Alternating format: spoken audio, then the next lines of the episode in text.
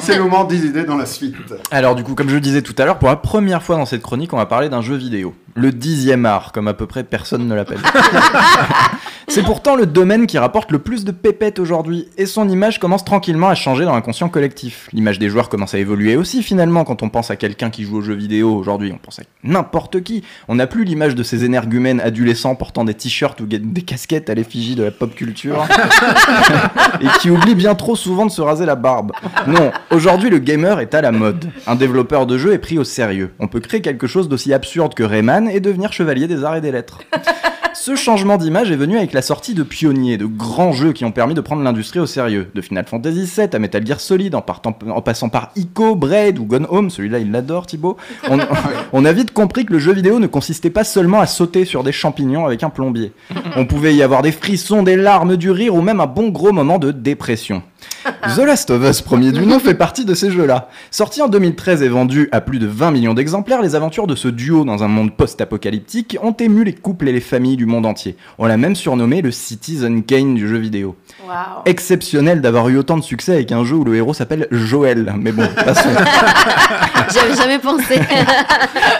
Le jeu se passe dans un monde ravagé par un parasite, le cordyceps, qui se transforme tout le monde en champignons zombies. Le fameux Joël va traverser les États-Unis pour amener Ellie, une jeune fille immunisée à l'infection, vers un groupe de résistants.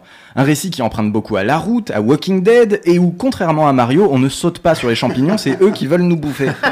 Vous connaissez mon amour pour le cinéma d'horreur, je suis à la maison. Super jeu, super souvenir de Last of Us. Alors comme d'habitude Thibaut, quand ça marche, qu'est-ce qu'on fait? Un film. Une Ah, suite. Une suite. Une suite. Il y a une- J'ai compris la chronique de Mais pas n'importe quelle suite, déjà ça ne s'appelle pas The Last of Us 2, mais The Last of Us Part 2.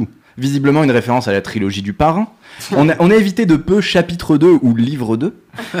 On garde le compositeur Gustavo Santaolalla, qui, qui bossait pour les films de Alejandro González Inarritu, donc toujours plus proche du, cin- du cinéma.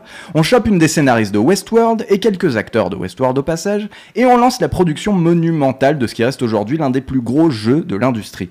On poursuit donc les aventures de Joël et Ellie quelques années après le premier opus. Si dans ce dernier, dans le premier, on contrôlait Joël, dans le Part 2, on contrôle Ellie, interprétée par Ashley Johnson en VO, et j'arrive pas à retrouver le nom de la comédienne de doublage. Non, je rigole. C'est bien entendu notre invité que le public adore dans le rôle d'Ellie. C'était un trait d'humour, Thibaut, parce qu'on est dans une émission qui transpire la bonne humeur. Pantoufle explosive, c'est un moment de détente et de bienveillance pour oublier tous les malheurs du monde, soit tout le contraire du jeu dont on parle aujourd'hui, dont le principal projet est de détruire le joueur qui a osé insérer le Blu-ray dans sa console. Sorti en 2020 exclusivement sur PlayStation 4, en plein Covid, quand on avait bien besoin de, de déprimes supplémentaires. Alors je ne vais absolument rien spoiler du jeu, mais si vous trouviez le premier Last of Us tragique, à côté du deuxième c'était un épisode des Teletubbies. Et encore un épisode calme, hein, où Tinky Winky ne perd pas son sac à main et où le robot ne renverse pas du Tubby délice partout. Je fais exprès de rester très longtemps sur les Teletubbies parce que ça m'évite d'avoir des flashs du jeu qui m'a secoué dans tous les sens. Sans trop en dévoiler, c'est une sorte de happening artistique, et je ne rigole pas, très surprenant, qui s'amuse beaucoup avec le joueur et le met, pour rester poli, dans un état de colère contradictoire qui me semble tout simplement inédit dans l'histoire du jeu vidéo. Du JV même, on dit JV euh, entre pros. Le jeu a été un carton mondial et l'accueil critique était dithyrambique. Si on oublie les voix dissonantes qui ont déboîté le jeu avant même sa sortie pour des raisons politiques, comme d'habitude. Et ça montre à quel point cette industrie multimilliardaire qu'est le JV est une anomalie. GTA, Call of Duty ou The Last of Us partout sont les figures de proue à côté de Zelda, Pokémon ou FIFA. C'est un peu comme si je vous disais qu'au cinéma, Conjuring 4 ou Saw 12 coûtaient plus cher et rapportaient le double de Avatar 2 ou Avengers. Je conseille à tous ce jeu, connu sous le titre du Dernier des nous au Québec. Non, c'est absolument pas